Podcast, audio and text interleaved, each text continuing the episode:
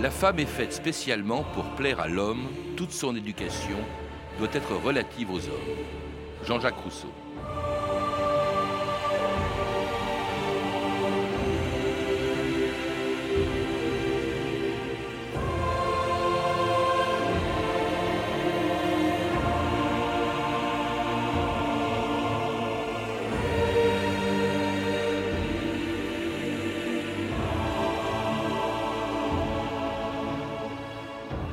D'histoire, Patrice Gélinet.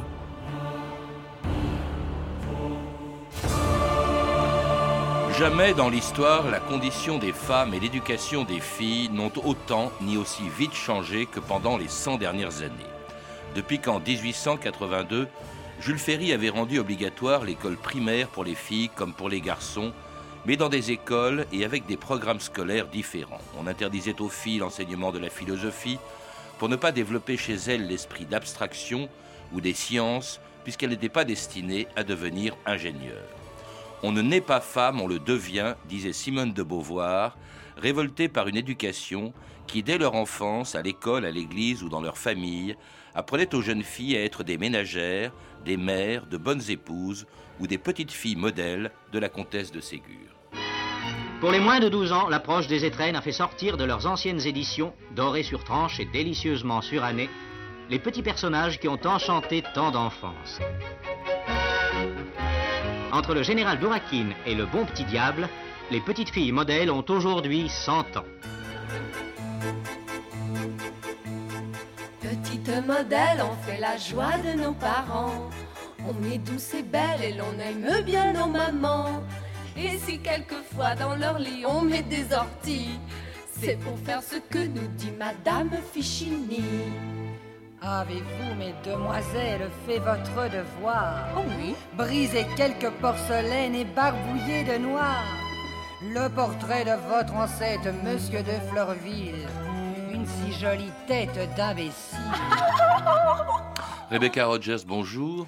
Bonjour Patrice Gélinet. Alors les petites filles modèles de la comtesse de Ségur font partie de- des lectures préférées des jeunes filles du, du 19e siècle. Vous le rappelez dans un livre excellent et magnifiquement illustré, publié chez Textuel, La fabrique des filles, ou l'histoire de leur éducation depuis Jules Ferry et cette loi de 1882 qui rendait obligatoire l'enseignement des filles euh, comme des garçons dans l'enseignement primaire. Cela dit, euh, on, s'est toujours méfié au fond des euh, jeunes filles qui allaient à l'école ou qui lisaient un peu trop, dites-vous. Bah, oui, le 19e siècle est un siècle où on- on met en avant la place de la femme au sein de la famille. Et euh, la lecture, c'est une famille, c'est une manière de, s'échapper de, cet univers. Et, on s'en méfie beaucoup. Euh, donc tout ce qui entoure la lecture, la scolarisation, euh, alors évidemment les, rudiments, ça, ça va, d'autant plus que c'est beaucoup l'Église qui, transmet des messages. Mais dès qu'il s'agit euh, d'études plus ambitieuses, on a bien euh, envie de rappeler aux jeunes filles que leur place n'est pas à côté des hommes dans l'espace public, mais bien euh, dans le foyer. Il n'y a pas que l'Église hein, qui est réticente, il y a toute une philosophie. J'étais très surpris, par exemple, en, en lisant cette phrase de Rousseau, La femme est faite spécialement pour plaire à l'homme et son éducation doit être relative aux hommes. C'est Rousseau, ça, c'est le siècle des Lumières. Et finalement, on a beau préconiser l'égalité des droits, euh, les droits de l'homme, la révolution, non, les jeunes filles, ça doit rester des mères, ça doit rester des, euh, des épouses parfaites.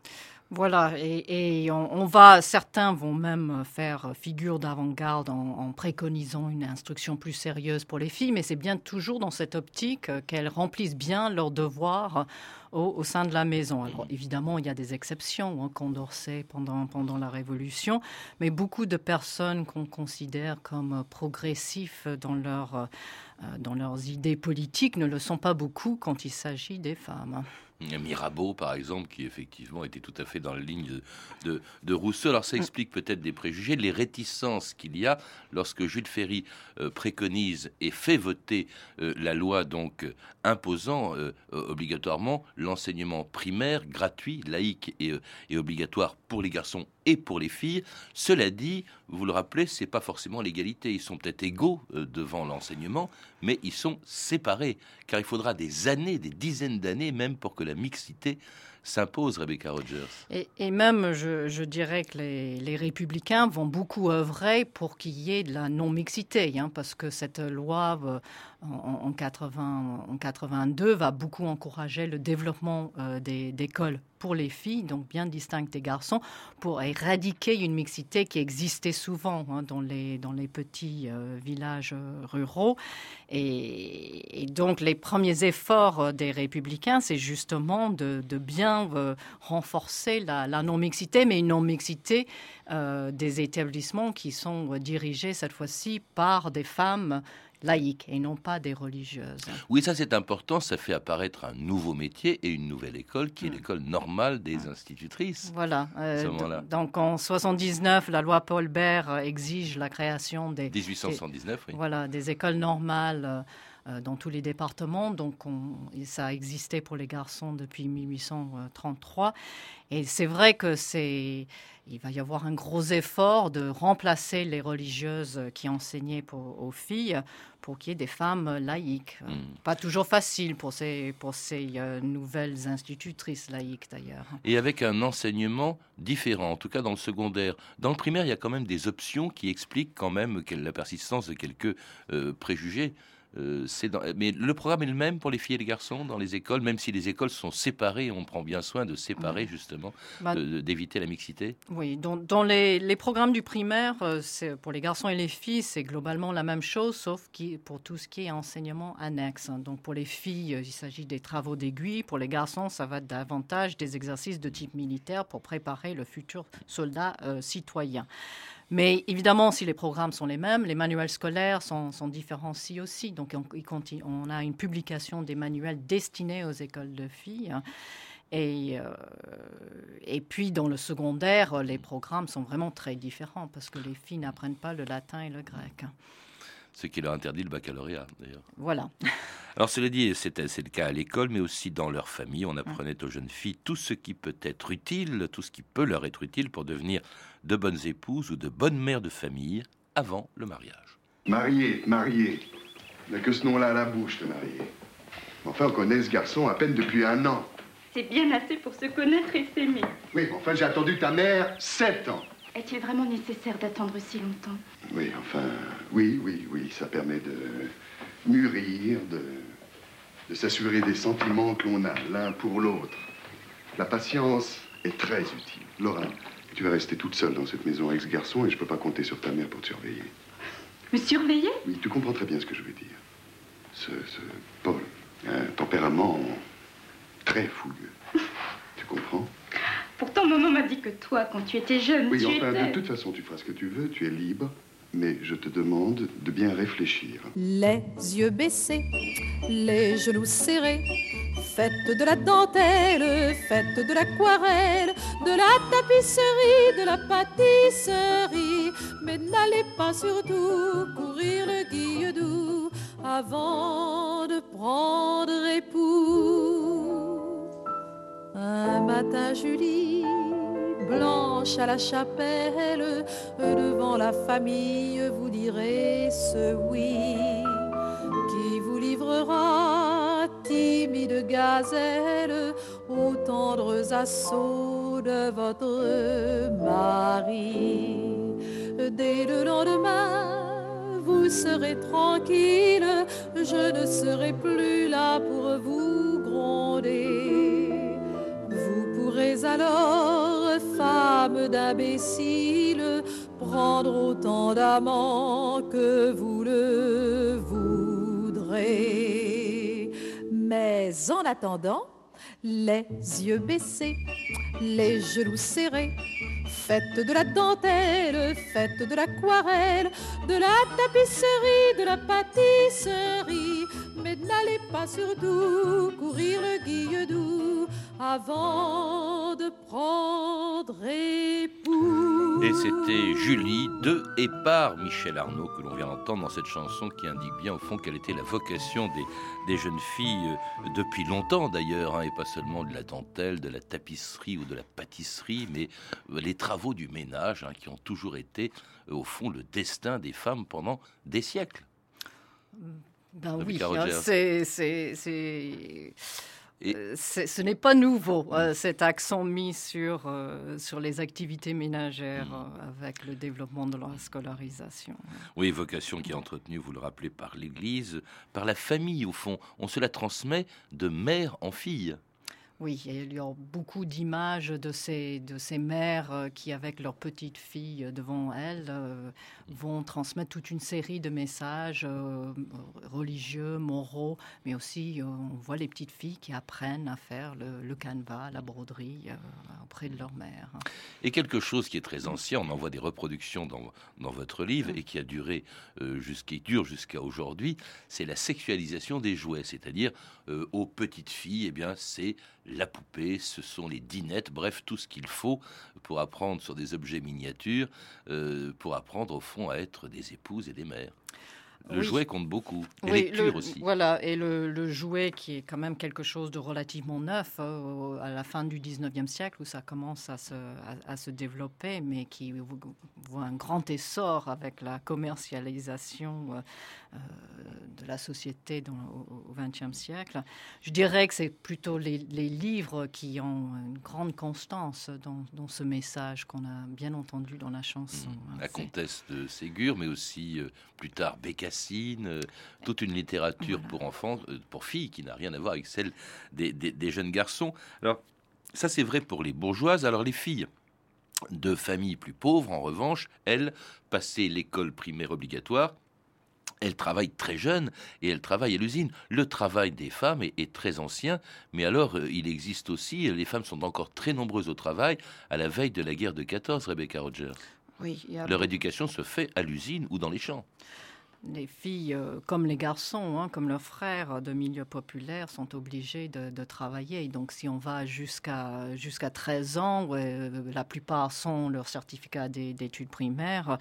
euh, c'est ensuite une vie laborieuse qui, les attend, ce qui explique sans doute qu'on a beaucoup plus d'objets qui nous restent, qui concernent la, bourgeoisie, qui a une jeunesse, une adolescence beaucoup plus longue et qui peuvent profiter de ces messages transmis par, par les livres dans cette littérature dans- de jeunesse euh, dont vous avez parlé. Ce, qui change euh, avec la guerre de 14, c'est qu'on les voit apparaître dans de nouveaux métiers euh, à ce moment-là, parce qu'elles remplacent les hommes mobilisés, partis à la guerre, et dont beaucoup d'ailleurs ne reviennent pas.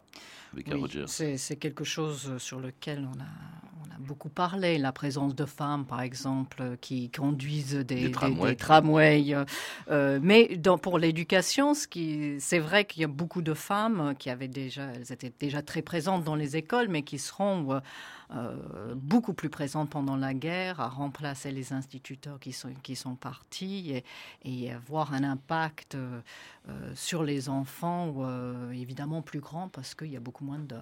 Parce que euh, leur éducation à l'école se prolonge au-delà du primaire. Le secondaire n'est pas encore obligatoire, mais voilà que elles ont accès, ce qui n'était pas le cas jusque-là. S'il y en a une quand même qui l'a eu en 1861, c'était la première femme de l'histoire, française de l'histoire, à avoir le baccalauréat.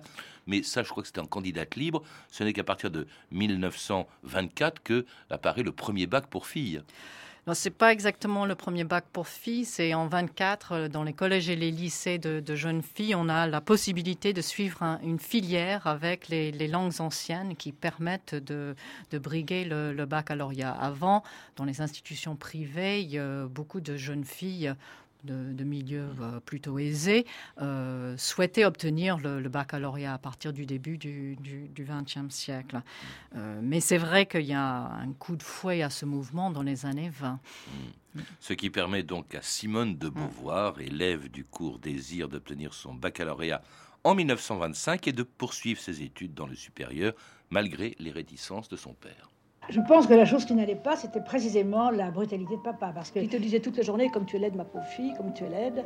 Et euh, pendant cette période-là, j'étais très embarrassée de mon corps, et je me suis livrée uniquement, euh, vers ces années-là, je me suis livrée uniquement à mes études et travaillé beaucoup. Le jury de l'agrégation de philosophie que j'ai l'honneur de présider déclare définitivement admis les candidats suivants. Premier, M. Sartre, Jean-Paul. Deuxième, Mademoiselle Bertrand de Beauvoir, Simone. Troisième, Messieurs Poitvin. Chapeau bas, la pucelle. La plus jeune agrégée de tous les temps, hommes et femmes confondus. C'est beau comme une biographie de grands hommes, cette affaire. Castor, on démarre en fanfare. La première après Sartre, c'est vrai que c'est parfait. Absolument parfait. 2000 ans d'histoire, Patrice Gélinet et Simone de Beauvoir obtenant l'agrégation de philosophie en, 1929. Alors là, on, voit vraiment les filles intéressées par d'autres études et d'autres métiers euh, que celles euh, auxquelles euh, elles étaient jusque-là cantonnées. Rebecca Rogers. Oui, c'est vrai que les années 20 voient l'apparition de toute une série de nouveaux métiers dans le, dans le tertiaire, les infirmières, les infirmières visiteuses, euh, des, Diplôme d'infirmière en 1922. Oui, des, des, dactylographes. Euh, euh, alors, ce pas des métiers qui tranchent beaucoup avec l'image qu'on peut avoir du, de la destinée d'une femme, mais néanmoins, c'est l'indépendance financière, c'est l'objectif de poursuivre des études pour, avoir, pour faire quelque chose que simplement être épouse ou alors ouvrière. Hein, c'est... Euh, presque tous les métiers, pas tous encore, euh, leur sont ouverts. Alors il y en a un qui leur est vraiment interdit, tout simplement parce qu'ils n'ont pas le droit de vote, c'est la politique. Une jeune fille euh, des années 20 ou 30 ne peut pas rêver d'être une femme politique. S'il y a eu trois secrétaires d'État, femmes, hein, dans le, eh elle n'était que secrétaire d'État dans le gouvernement Blum, mais elle n'avait pas le droit de vote. Oui, donc ça c'est le, grand nœud en quelque sorte qui ne, qui ne tombe pas. Alors il y a une mobilisation évidemment des, des femmes pour euh, pour avoir euh, le, droit de vote. Euh, mais on peut dire aussi que cette période des années 20-30, ça résume bien toutes les ambiguïtés des, femmes qui apparaissent dans des nouveaux lieux et en même temps ce, cet écartement de, la sphère politique. Et, en plus, on les encourage à rester, à être des mères. Il y a toute une politique nataliste qui commence à la fin de la Première Guerre mondiale, parce que la France bah, s'est considérablement a vu son, sa natalité hum. diminuer du fait des pertes humaines de la Première Guerre mondiale. La même chose se, risque de se produire, en tout cas c'est comme ça qu'on indique, qu'on explique la, la, défaite de, de 1940, si bien qu'après la guerre, après la Deuxième Guerre mondiale, voilà qu'au moment où les femmes reçoivent le droit de vote, on les pousse plutôt à rester des mères et à avoir beaucoup d'enfants. Oui, tout à fait. Les années 50, c'est une période où on voit cette glorification euh, d'une maison qui est maintenant beaucoup plus moderne euh, qu'auparavant, mais qui ne laisse... Euh, bah, qui cantonne encore plus fort, dans un sens, les, femmes à cette destinée-là. Et des préjugés qui, restent, qui demeurent avec des femmes qui, justement, dont il qui sont les seules intéressées, croit-on, par les arts ménagers. On a chanté jadis les mains de femmes, mais pour parler le jargon d'aujourd'hui, elles restent toujours valables. L'art ménager consiste à les préserver des tâches pénibles. On disait jadis une chaumière et un cœur, on préfère aujourd'hui un cœur et une cuisine avec des meubles en acier vitrifié et abondamment pourvus d'esclaves électriques. Telle est la philosophie de ce 26e Salon des Arts Ménagers, avec sa cuisine de demain, à ce point parcouru d'influx électriques que les mains de femmes n'auront vraiment plus rien à faire, si ce n'est bien sûr leurs éternels raccords de beauté. Elles sont nées pour balayer, pour balayer, et faire la vaisselle, vider la poubelle. Elles sont nées pour travailler, pour travailler, et faire chacune de journée dans une. Elles sont nées pour faire rêver, pour faire rêver, dans les magazines et dans les vitrines. Les femmes ont tant de frivolité, de frivolité, demande à Gisèle et à Isabelle. Francesca Solville demande aux femmes, à ce qu'on demande aux femmes, c'est toujours la même chose depuis des siècles, 60, 70 ans après la loi de Jules Ferry en 1880. C'est extraire cette persistance justement des stéréotypes. Euh, elles, ne sont bonnes qu'à cela. Euh, alors on leur donne bien entendu des euh, outils ménagers qui sont ultra modernes, électrifiés, si bien qu'en plus ensuite, qu'est-ce qu'elles font quand elles n'ont rien à faire? Eh bien elles se pomponnent comme toutes les femmes. C'est extraordinaire la persistance des stéréotypes. Oui, plus qu'on en pourrait avoir l'impression euh, d'un euh, d'un mouvement linéaire de plus grand progrès, euh, le vote des femmes après la Deuxième Guerre mondiale, alors que on a cette volonté de, mettre en avant la, femme fait, fait, du logis. Elle est, c'est frappant, là, dans votre extrait, c'est le 26e salon des arts ménagers. C'est quelque chose qui démarre dans la période de, l'entre-deux-guerres et qui paraît, par certains côtés, très progressiste, hein, par cette mise en avant de nouvelles, nouvelles technologies euh, pour rendre le travail ménager plus simple. En réalité, évidemment, ça ne touche euh, qu'une petite pourcentage des familles dans les, dans les années 50, mais on, on voit bien la à quel point cette vision est, étendue dans ces années d'après-guerre. Entretenue par la radio, par la télévision, euh, par la publicité, où l'on voit euh, des, jeunes filles. Il y a beaucoup d'illustrations dans votre livre, Rebecca Rogers, mais on voit des, jeunes filles auprès de leur mère qui, euh, qui leur expliquent quelle lessive il faut utiliser pour pouvoir être plus tard une, une bonne épouse. Il y a des écoles ménagères aussi. Hein, oui, les écoles ménagères qui, là encore, euh, se développent dans la période de, l'entre-deux-guerres, mais qui connaissent vraiment un, essor dans les années 50, avant de décliner rapide, rapidement, mais où, euh, notamment dans des, petites, euh, petits villages, c'est une possibilité de prolonger une scolarité pour des jeunes filles paysannes, par, par exemple. mais il, faut bien voir que ça continue dans cette orientation ménagère. Hein. Oui, et puis entretenu aussi toujours par les mêmes jouets de jeunes filles comme les poupées, même si avec la poupée Barbie, ben, la poupée Barbie se met un peu dans les années 60 au goût du jour. Le temps des copains, c'est bien sûr celui des surbooms. Mais c'est aussi le temps de l'égalité entre les sexes. Dans tous les loisirs, au ciné-club, à la maison des jeunes, sur les plages, garçons et filles se retrouvent ensemble. Cheveux longs et pantalons ne sont même plus des signes distinctifs entre les sexes. La mixité, c'est aujourd'hui un état naturel de la jeunesse. Et voici qu'en France, l'école aussi s'est mise au goût du jour. Les lycées et les collèges, ouverts ces dernières années, accueillent indistinctement garçons et filles. Environ la moitié des classes des lycées et collèges actuellement sont mixtes. Longs un porte blouson, un médaillon, un gros ceinturon, comme un garçon. Et c'était Sylvie Vartan, comme un garçon, une chanson de ses copains qui change quand même la mentalité des garçons et des filles. Vous le rappelez dans votre livre, Rebecca Rogers. Euh, tout change dans les années 60. Euh, Il y a la pilule qui apparaît l'année même d'ailleurs où Sylvie Vartan chante cette, cette chanson. Euh, il y a des enfants qui n'ont plus pour le même idéal du tout que leurs parents, qui ne sont pas, et surtout qui côtoient les garçons. Euh, vous le rappelez, la mixité devient obligatoire seulement en 75. La mixité dans l'école, voilà, est généralisée dans tous les niveaux de, l'enseignement euh, avec les lois d'application de la, la, loi de Abi en, en, 76. Euh, mais auparavant, c'est vrai qu'il y a une mixité des loisirs, hein, qui, des colonies de vacances qui se développent dans la, dans la période de l'entre-deux-guerres et qui le cinéma qui se développe, euh, donc toute une série d'activités qui font que les garçons et les filles se rencontrent.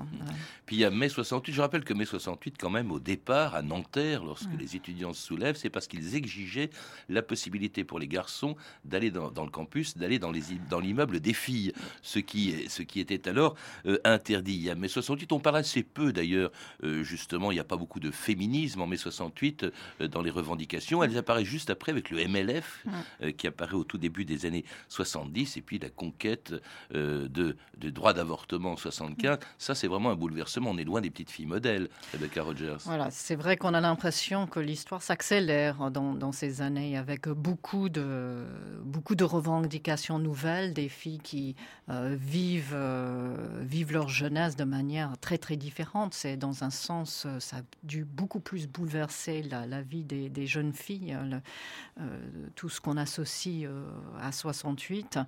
Euh, mais je crois qu'il faut bien voir que ça a été préparé avant.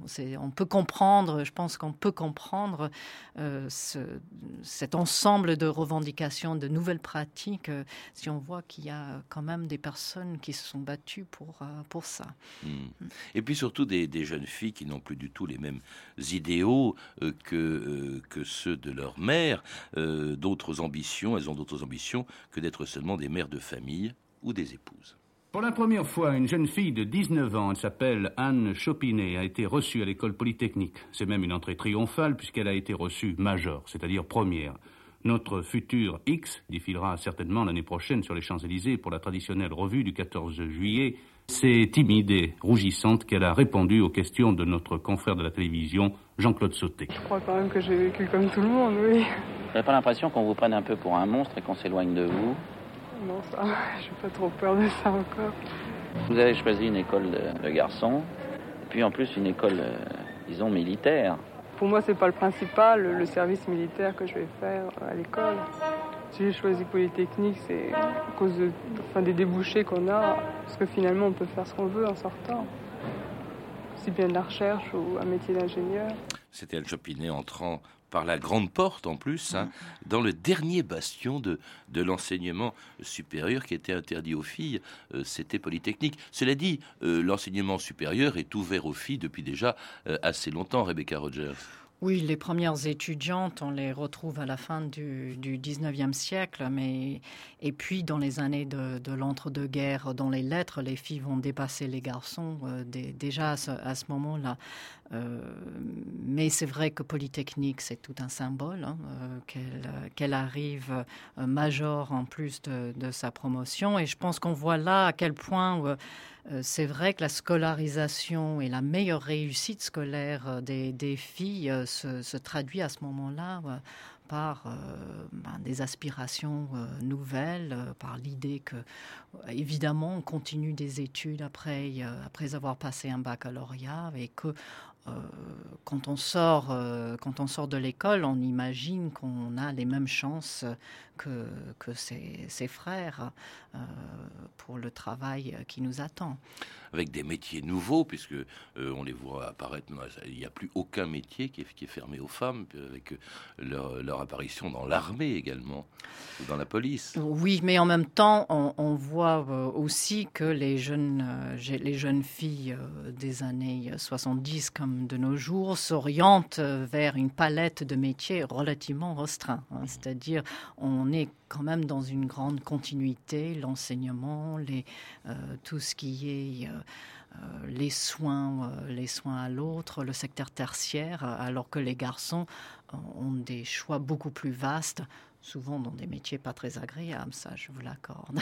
Oui, parce que justement, c'est vrai que la féminisation des métiers fait partir les garçons et en même temps on dit qu'ils dévalorisent d'autant plus que les salaires ne sont pas euh, égaux selon qu'on est homme ou femme. Finalement, ça c'est c'est une persistance au fond de cette espèce de préjugé qui écartait les filles de, tous les de, de, toutes les activités qui maintenant, quand elles on les accepte dans telle ou telle activité, se retrouvent avec des salaires inférieurs à travail égal. Il y a est-ce qu'il y a des persistances justement de ces préjugés qu'il a fallu euh, combattre pour en arriver là euh, aujourd'hui, Rebecca Rogers.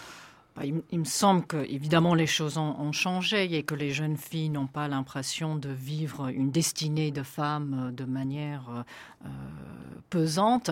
Euh, mais ce que je constate c'est quand j'interroge mes jeunes étudiants et étudiantes on voit très bien euh, à quel point euh, les Euh, les orientations restent extrêmement sexuées. Hein. Les, jeunes garçons en histoire, par exemple, imaginent qu'ils vont faire de la recherche ou devenir journalistes, et les jeunes filles vont dire qu'elles se destinent à l'enseignement. Est-ce que c'est vrai partout? Parce que votre accent nous dit que vous êtes américaine Est-ce que la même évolution que celle qu'on voit dans votre livre est aux États-Unis se trouve aux États-Unis? Est-ce que cette éducation des filles a évolué de la même manière? Ça n'a pas évolué de la même manière en partie, je dirais, parce que la mixité s'est instaurée aux États-Unis très très tôt, hein, dans les années, euh, dans, au, au, 19e siècle, dans, dans les lycées. Et c'est vrai que l'une des choses qui m'a frappée en réalisant ce, ce livre, euh, moi je n'ai pas du tout connu cette école non mixte euh, aux, aux États-Unis avec toutes les, tout ce que cela a. La fabrique des filles, c'est donc le titre du livre que vous avez signé avec Françoise Thébault, euh, Rebecca Rogers, qui est magnifiquement illustré, publié aux éditions textuelles. Vous avez pu entendre des extraits des téléfilms Jenny Marks ou La femme du diable de Michel Wynne et Les amants du Flore de Liane Durand Cohen en DVD chez France Télévisions. Toutes ces références sont disponibles par téléphone au 32 30, 34 centimes la minute ou sur le site franceinter.com. C'était 2000 ans d'histoire. Merci à Claudine Lapersonne, Cédric Lalanne, Camille Poujalaguet, Frédéric Martin, Franck Olivard. Une émission de Patrice Gélinet réalisée par Jacques Sigal.